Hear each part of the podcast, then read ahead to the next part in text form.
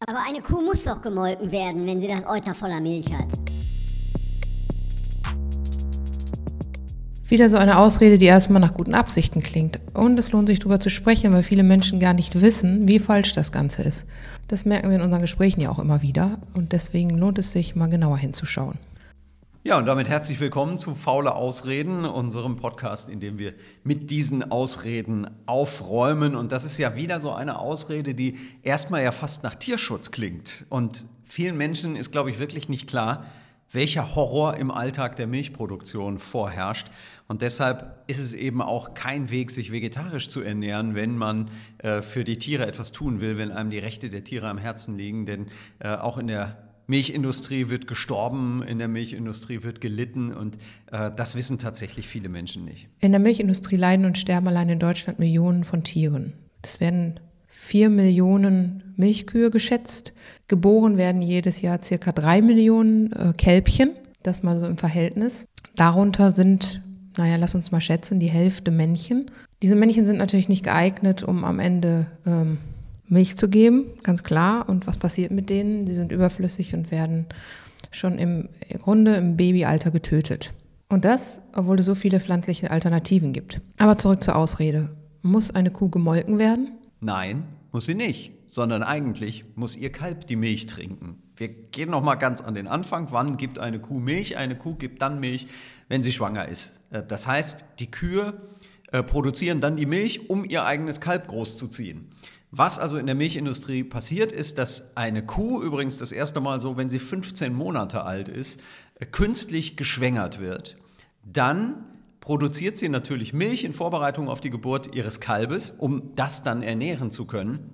Und äh, dieses Kalb wird der Kuh nach der Geburt meistens sogar am ersten Tag weggenommen mit der Begründung, sie sollen keine Bindung zueinander aufbauen. Ähm, die eigentliche Begründung ist natürlich, dass man das Kalb so schnell wie möglich von der Mutter wegnehmen möchte, damit sie äh, die Milch, nicht an ihr Kalb gibt, sondern damit am Ende äh, diese Milch abgemolken werden kann und äh, im Supermarktregal steht. Und da haben sich dann äh, die Landwirte absolut unglaubliche Dinge ausgedacht. In Betrieben, wo das Kalb etwas länger bei der Mutter ist, gibt es sogenannte Saugendwöhner. Wir können ja mal ein Bild davon in, äh, auf unseren Instagram-Account packen.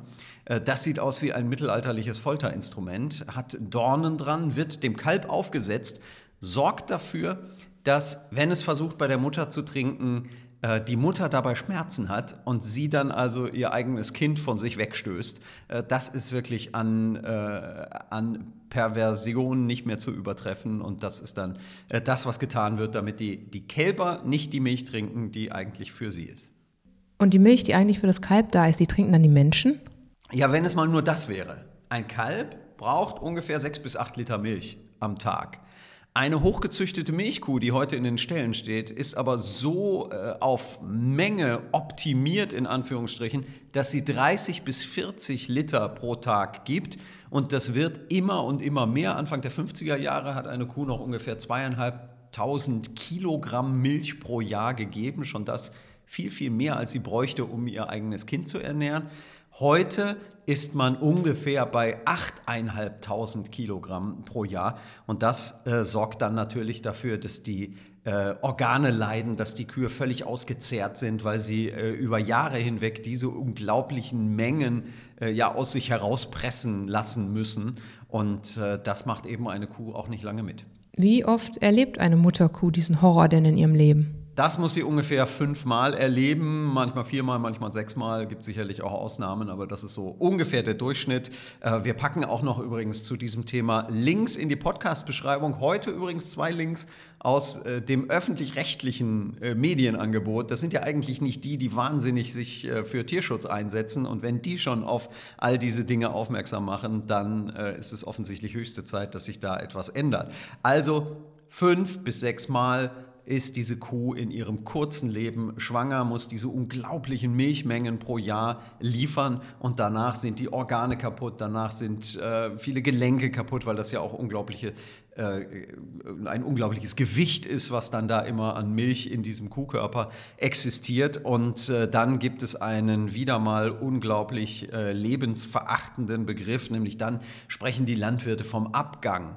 Und das heißt, mit fünf oder sechs Jahren wird die Kuh dann einfach zum Schlachter gebracht. Das heißt, Menschen, die Milch kaufen, Menschen, die Milch konsumieren, und das müssen wir alle nicht, sorgen auch dafür, dass Tiere getötet werden, dass Tiere vorher unglaublich leiden.